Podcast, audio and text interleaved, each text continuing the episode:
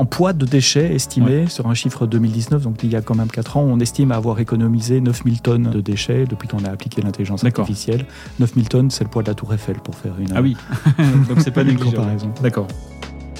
Bonjour, je suis Manuel Davy et je vous souhaite la bienvenue dans les carnets de l'IA. Ce podcast, c'est l'occasion de vous partager les expériences de la communauté de celles et ceux qui font bouger l'intelligence artificielle. Pourquoi et comment adopter l'IA dans son entreprise? Par où commencer? Ou encore, quelles sont les bonnes pratiques pour performer Autant de questions auxquelles nous apportons des réponses avec des spécialistes du sujet. Bonjour à tous, j'ai le plaisir d'être aujourd'hui avec Sébastien Stormac qui est développeur advocate chez AWS, Amazon Web Services. Bonjour Sébastien. Bonjour, merci de m'inviter.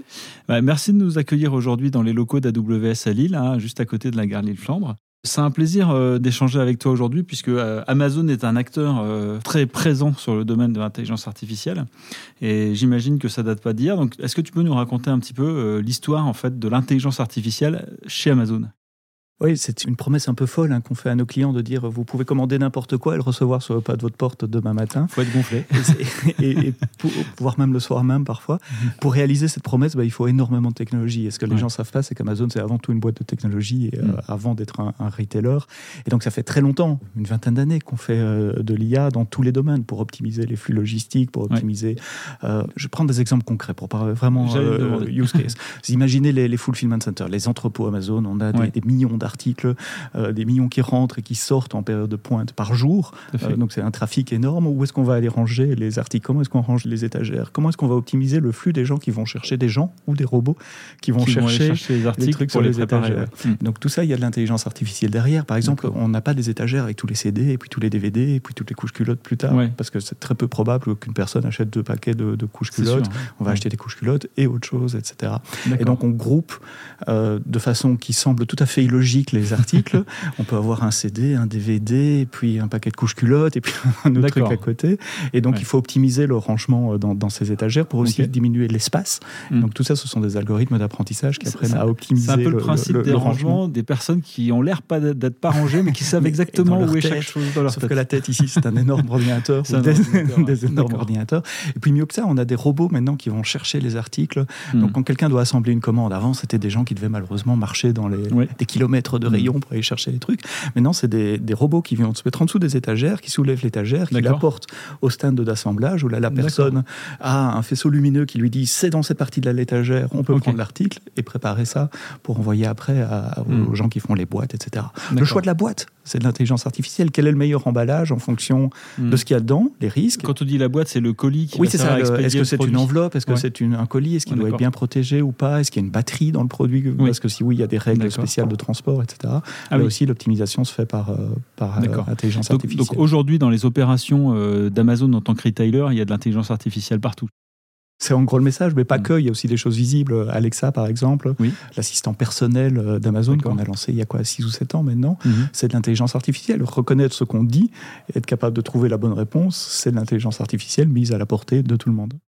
Comment euh, l'entreprise en est arrivée là? Enfin, Quelles ont été les grandes étapes euh, d'appropriation de la technologie intelligence artificielle? Parce que c'est une question qui taraude beaucoup nos auditeurs euh, qui se disent bah, par quel bout on doit le prendre? Alors, ils n'ont pas tous les moyens que peut avoir Amazon. Mais Amazon n'a pas toujours été un géant mondial, hein. ça a été aussi une petite entreprise au début. Donc, mhm. vous pouvez nous raconter un petit peu quelles ont été les, grandes étapes ou les, points clés en fait de la mise en œuvre de l'intelligence artificielle chez Amazon? Les bloqueurs dans les entreprises, quand on parle à nos clients, c'est le manque de compétences ou c'est le manque hmm. d'idées? Qu'est-ce qu'on va faire? Comment ça peut nous aider? Une des stratégies qu'on a mis en place très tôt chez Amazon, c'est d'obliger les équipes à venir avec un use case ou l'intelligence artificielle peut significativement changer la barre d'expérience pour leurs clients.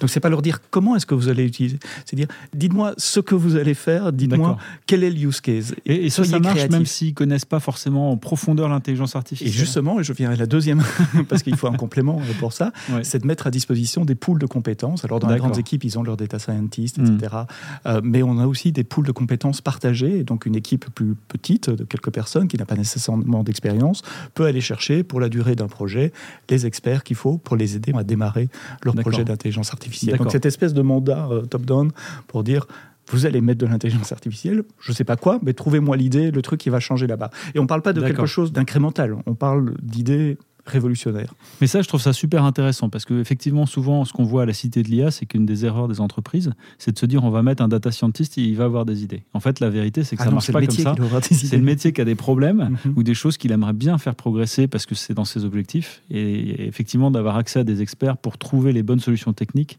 c'est ça qui va créer de la valeur. Et un bon point de départ, souvent, c'est euh, l'expérience client. Oui. Euh, Mettez-vous à la place du client. Hmm. Qu'est-ce qu'on peut améliorer pour le client? D'accord. un autre exemple. Je vais faire mes courses chez n'importe quel retailer. Un truc très ennuyant quand je vais faire mes courses, c'est de faire la file à la caisse Bien sûr. et, et- enfin voilà et de voir Ouais. tout sortir, tout rentrer. Partant de ce postulat-là, on s'est dit comment Mm. est-ce qu'on peut changer ça On, on s'est dit tiens, est-ce qu'on pourrait imaginer une expérience client où le client rentre dans le magasin, prend sa bouteille de lait, son paquet de cacahuètes et ressort et est facturé. C'est du e-commerce dans le physique, quoi, en fait. Et donc, on a lancé il y a quelques années les magasins Amazon Go. Et c'est bourré d'intelligence artificielle aussi. Ce sont des magasins où il n'y a pas de caisse. Donc, on rentre, on s'authentifie évidemment. Le système doit savoir qui on est. On s'authentifie simplement en scannant un QR code dans son application, euh, dans le portail qui nous laisse rentrer. Et à partir de là, on prend ce qu'on veut, on remet ce qu'on veut, parce que ça arrive qu'on se trompe aussi. On sort et quand on arrive sur le trottoir, on reçoit dans son application euh, Amazon, on reçoit le montant euh, correct. Parce que j'ai déjà essayé plein de fois, j'ai été très méchant avec le système, j'ai remis des trucs à la Donc, en mauvaise fait, il y a place, des caméras etc. Il y a des prend, caméras, des il y a des ça. senseurs euh, pour voir le poids de ce Ah qu'on oui, prend, etc. Où est-ce qu'on va le remettre pour détecter qui a en main finalement l'article qui, sera facturé. D'accord. Et là, les étagères sont rangées de manière logique. Ah ouais, pour là, c'est su- contrairement à ah ouais, l'entrepôt. ouais, là, c'est super. euh, Est-ce qu'il faut que le consommateur s'y retrouve Dans les premières versions du magasin, il y avait même un peu plus d'espace que dans les supermarchés traditionnels. C'était super, c'était au couteau, quoi. Enfin, au, Hmm. au- comment on dit, au, Au cordeau. euh, ouais, au cordeau, ouais. Ok, super intéressant. Et dans les premiers cas d'usage, euh, si on remonte un peu dans le temps, qui, qui ont mis un peu le pied à l'étrier, est-ce que vous en avez quelques exemples peut-être à nous citer? Je connais bien Philippe Aymar, qui était le patron de la logistique européenne d'Amazon, qui me disait que euh, il y avait un sujet sur euh, le transport aérien des matières Mhm. potentiellement dangereuses et que des fois ils mettaient dans des colis des produits dont ils ne savaient pas qu'ils étaient dangereux Mhm. parce qu'ils avaient été mal référencés. Le référencement des produits en général est un énorme problème en, Hmm. logistique. Qu'est-ce qu'on va Oui. envoyer à nos clients? Quelles sont les règles à suivre? J'ai cité les batteries. Ben, Oui. Je parle de, de transport aérien, c'est la même chose. Voilà. Elles doivent Mhm. être annoncées, enfin labellisées euh, de certaines façons. Il y a aussi les produits alimentaires euh, qui ont des allergies, qui ne sont pas toujours bien indiqués. Oui. Il y a aussi les articles qui peuvent être dangereux d'une façon ou d'une autre, des jeux euh, où il y a des malfonctions. On essaye de détecter, en utilisant aussi l'intelligence artificielle, les articles qui devraient faire objet d'un retour ou ne pas être vendus, arrêter de les vendre avant qu'on ait des plaintes de nos clients. Donc l'IA, en fait, elle aide à compléter les informations manquantes sur les fiches articles pour dire attention, ce produit potentiellement, il est incompatible avec le transport aérien ou sous réserve de certaines dispositions. Dans ce cas de figure, pour ce cas d'utilisation, là oui, il y en a d'autres, euh, les optimisations, les optimisations d'achat sûr. logistique, etc. Mais oui, oui, On a une idée du nombre de cas d'usage euh, qui existent aujourd'hui Euh, Ça doit être des milliers, non? Ouais, c'est des milliers. Le résultat du mandat top-down, c'est que chaque ça. équipe utilise de l'IA d'une façon ou d'une autre, euh, que Mm. ça soit pour recommander des vidéos quand on regarde Amazon Prime Video ou de la musique avec Amazon Music, euh, tout l'usage interne qu'on fait depuis très longtemps, et puis les solutions d'IA qu'on met à nos clients également euh, à disposition euh, côté AWS. Bah, Merci pour ces éléments, Sébastien. Ça nous amène du coup à notre première question. Vous avez un message.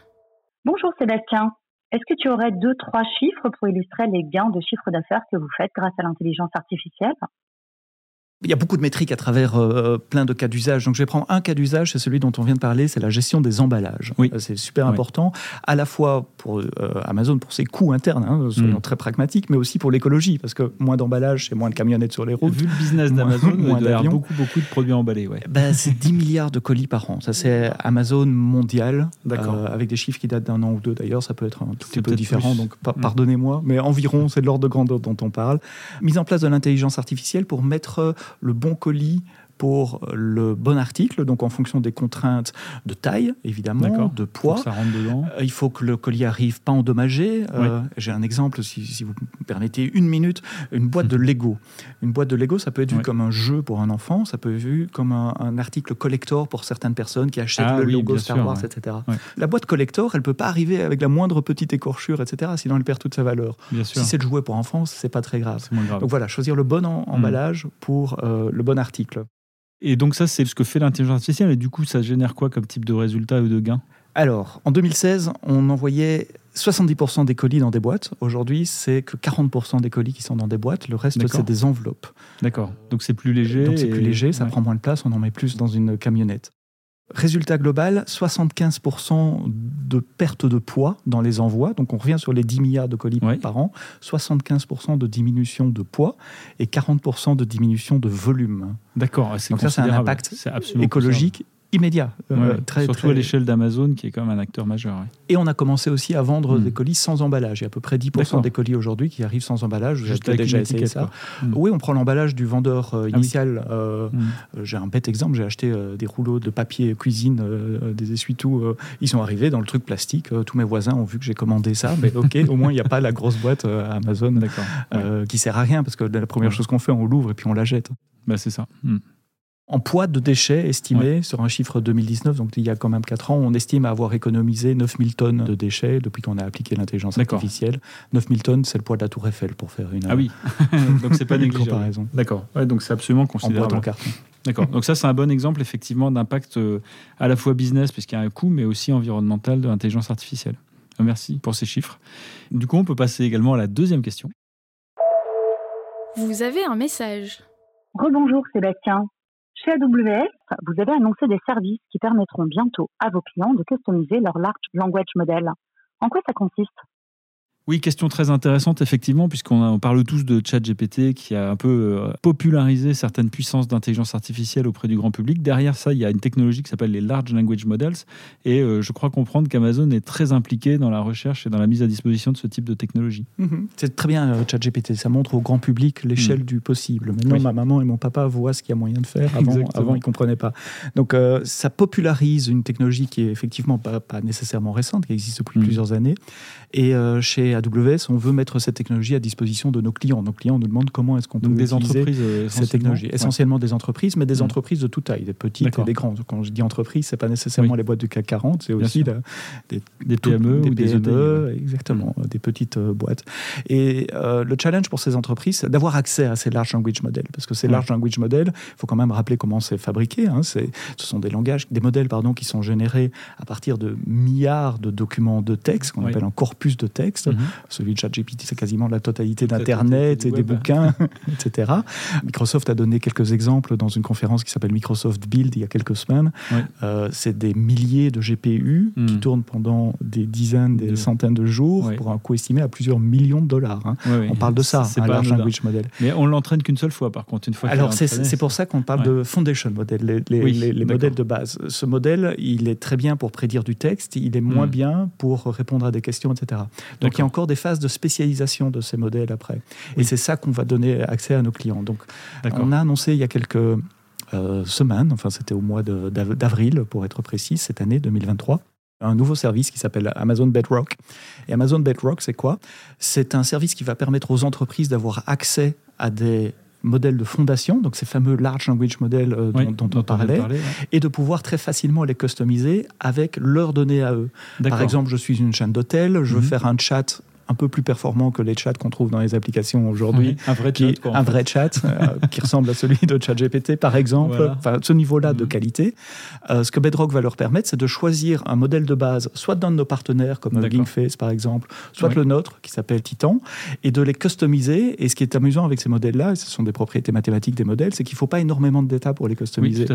Parfois, mhm. quelques dizaines, dans certains cas, quelques dizaines de data, ça suffit. Et donc, nos clients vont pouvoir aller les customiser et les intégrer dans leur applications. Je, veux revenir sur cette notion de customiser. En fait, ça veut dire quoi concrètement? Ça veut dire qu'on prend on fait travailler une couche d'apprentissage au niveau de mhm. ce modèle-là pour qu'il soit plus précis par rapport à mes propres données. Par exemple, j'ai une chaîne d'hôtels, comme vous disiez, euh, il y a des noms d'hôtels, euh, des types de chambres, mhm. etc. Donc il va apprendre à reconnaître tout ça d'avance pour être plus compétent à la conversation. Exactement, on donne euh, une dizaine, une centaine d'exemples de conversations spécifiques à un modèle métier, avec le vocabulaire du modèle métier, et ça permet au modèle de se spécialiser en quelque sorte dans un domaine. Et donc ça va permettre à nos clients de développer des modèles qui sont spécifiques pour leurs représentants euh, commerciaux, par exemple, pour les, mm. personnes qui font du support, pour les opérateurs téléphoniques, pour générer des emails de marketing. Enfin, il y, a plein de cas de, possibilités. Peut-être ce qui est intéressant de préciser aussi pour nos auditeurs, c'est que les large language models peuvent servir à d'autres types d'applications que simplement de générer du texte, euh, mm-hmm. comme euh, par exemple allez-y. Euh, l'image et le, son et la vidéo. Donc dans Amazon Bedrock, j'ai parlé des large language models de texte, celui de GingFace ou celui d'Amazon. Il y aura aussi celui de Stable Diffusion qui fait Stable AI, qui permet de générer des images ou, des vidéos ou des sons, je pense aussi. Oui. des sons, des vidéos, effectivement, c'est des applications très intéressantes pour les entreprises, à la fois pour le marketing, pour la formation, pour la sécurité. Il y a beaucoup d'applications. Ok, super. Et eh ben merci beaucoup Sébastien pour tous ces éléments qui m'ont beaucoup intéressé. Donc je pense que ça intéressera aussi nos auditeurs. Euh, j'en profite pour euh, mentionner que tu es également euh, l'hôte d'un podcast. Oui, le podcast AWS en français, c'est tous les vendredis matins, c'est dans toutes les bonnes applications de podcast. Parfait. Eh bien, quant à nous, on se retrouve dans 15 jours pour un nouvel épisode. D'ici là, n'hésitez pas à vous abonner à notre podcast Les Carnets d'IA et à consulter notre site internet www.iahdf.org. À bientôt.